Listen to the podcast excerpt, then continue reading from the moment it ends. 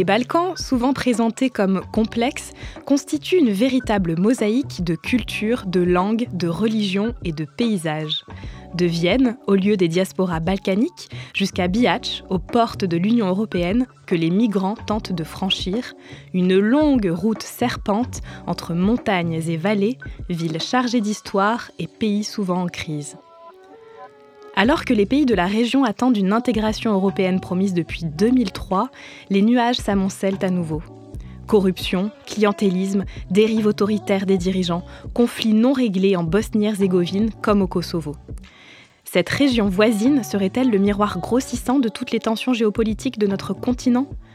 Pourquoi les Balkans ont-ils toujours mauvaise presse? Pourquoi sont-ils perçus comme une zone d'instabilité, de désordre et de mauvaise gouvernance? Ce carrefour composite est-il seulement un cul-de-sac? N'est-il pas aussi un espace riche de passages, de rencontres et de transitions? Qui mieux que Jean-Arnaud Derins, historien et journaliste, grand spécialiste de la région, co-rédacteur en chef du média en ligne Le Courrier des Balkans, pour nous aider à répondre à ces questions? Il vient justement nous en parler avec sa casquette de co-directeur de l'ouvrage Balkan, qui paraît dans la collection Odyssée Ville Portrait, magnifiquement illustrée par l'artiste paysagiste Julien Rodriguez. Jean-Arnaud Derins a choisi de nous parler de ce livre en trois mots périphérie, Exode et patrimoine. Le sens des mots, un podcast de NS Édition. Soyez indulgents pour la qualité sonore, cet entretien a été enregistré à distance. Le terme de périphérie est malheureusement, je dirais, un terme aujourd'hui essentiel, un concept essentiel quand on aborde les, Balkans. Alors, en théorie, les choses sont simples. Toute cette région de l'Europe avait une vocation reconnue depuis au moins le début des années 2000 à rejoindre l'Union européenne. Sauf que 20 ans après le sommet européen de Thessalonique, euh, cette vocation est toujours restée platonique. Et je dirais que le processus d'élargissement s'est perdu dans les sables. Aujourd'hui, plus grand monde n'y croit encore, en tout cas plus grand monde n'y croit comme étant une perspective crédible, prochaine et surtout capable de transformer les sociétés. Alors du coup, qu'est-ce qui reste?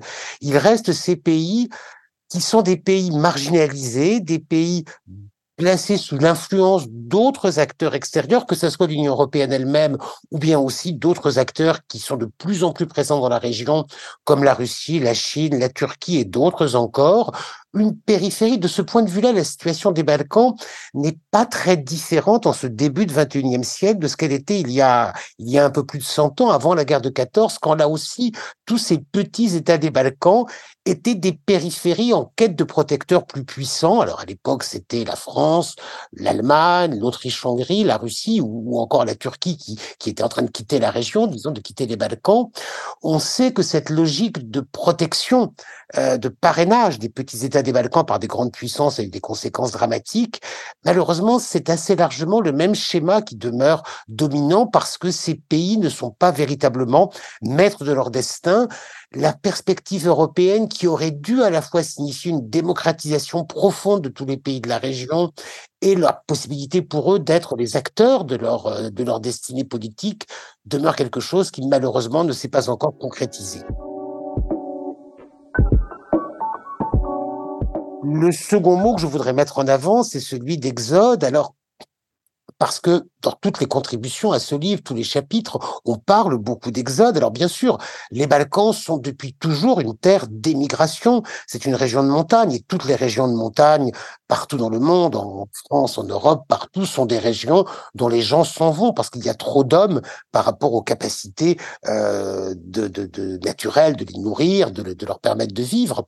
Donc les gens des Balkans sont toujours partis. Mais le phénomène aujourd'hui prend une dimension particulière depuis, je dirais, le milieu des années 2010. Alors, il y a eu pourtant, pour le coup, euh, des exodes plus anciens. Nous avons une très belle contribution dans ce livre qui parle de l'exode des Gastarbeitern, des travailleurs hôtes qui, à l'époque de la Yougoslavie socialiste, se rendaient à Vienne, en Autriche, dans le cadre de contrats signés entre la Yougoslavie socialiste et le, le gouvernement autrichien, également le gouvernement allemand, pour permettre euh, l'importation de cette main-d'œuvre très précieuse pour l'Allemagne et l'Autriche, mais ce qui a donné lieu à la formation d'une communauté, dont d'une culture particulière. Il y a eu ensuite, bien sûr, les exodes forcés durant les années 90 du siècle dernier, durant les années de guerre, que cela soit les Bosniens ou les, ou les, ou les Albanais du Kosovo ou d'autres encore, les Roms par exemple, qui ont très massivement quitté la région, tous les pays de la région. Mais ce qui se passe depuis un peu plus de dix ans est un phénomène très nouveau, puisque ce que l'on voit, c'est aujourd'hui toutes les forces vives de tous les pays de la région qui s'en vont. Ce sont les jeunes diplômés, alors diplômés au sens très large, depuis les gens qui ont des compétences techniques, des maçons, des électriciens, jusqu'aux gens qui sont chirurgiens ou qui ont les plus hautes spécialisations possibles, ingénieurs ou tout ce que vous voulez, tout le monde s'en va. Et ceux qui s'en vont, ce ne sont bien sûr pas les plus pauvres, mais ça c'est une règle un peu générale. Pour réussir sa migration, il faut toujours avoir un petit capital, qu'il soit matériel ou intellectuel. Euh, mais des gens qui en théorie, pourraient vivre correctement en Serbie, en Albanie, au Kosovo ou en Bosnie-Herzégovine, des jeunes couples qui travaillent, qui s'en vont. Et je crois que si ces gens s'en vont, ce n'est donc pas parce qu'ils sont sur le bord de la survie, mais parce qu'ils pensent qu'ils parce qu'ils ne veulent pas que leurs enfants naissent dans le contexte d'insécurité politique et sociale permanente qu'ils ont connue. Les gens des Balkans ont connu sur deux générations, si vous voulez, les guerres, puis et les guerres qui étaient aussi des années d'espérance, parce qu'on se disait ça va bien se terminer et après ça ira mieux. Ensuite, ils ont connu un après-guerre très amer et très décevant, avec une transition néolibérale à marche forcée qui a détruit les sociétés, ce qui restait, qui a achevé, je dirais, la destruction entamée durant les années de guerre. Et puis aujourd'hui, un morne, un morne présent dominé par des régimes théoriquement pro-européens, mais de plus en plus autoritaires, ce que l'on appelle les stabilocraties, au pouvoir aussi bien en Albanie qu'en Serbie, avec la bénédiction de l'Union européenne au nom de la stabilité géopolitique de la région, mais des sociétés qui ne permettent pas de, euh, de pouvoir vivre de manière autonome, où il faut avoir la carte du parti, c'est vrai en Serbie comme en Albanie ou les autres pays de la région, si l'on veut monter une activité privée, si l'on veut que ses enfants fassent les bonnes études, si on veut, bref, réussir dans la vie. Donc c'est ça que les gens refusent et ils s'en vont avec des les chiffres dans tous les pays de la région sont totalement hallucinants. Euh, L'Albanie perd 2% de sa population par an, alors que le pays en paix. C'est pas un contexte de guerre, d'une catastrophe naturelle.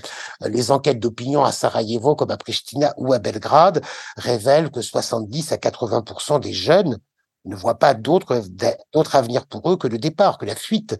Euh, c'est donc cette réalité-là qui est évoquée dans plusieurs des chapitres. Je pense notamment à celui sur Skopje en Macédoine, mais d'autres encore, parce que ce phénomène est universel dans tous les pays de la région.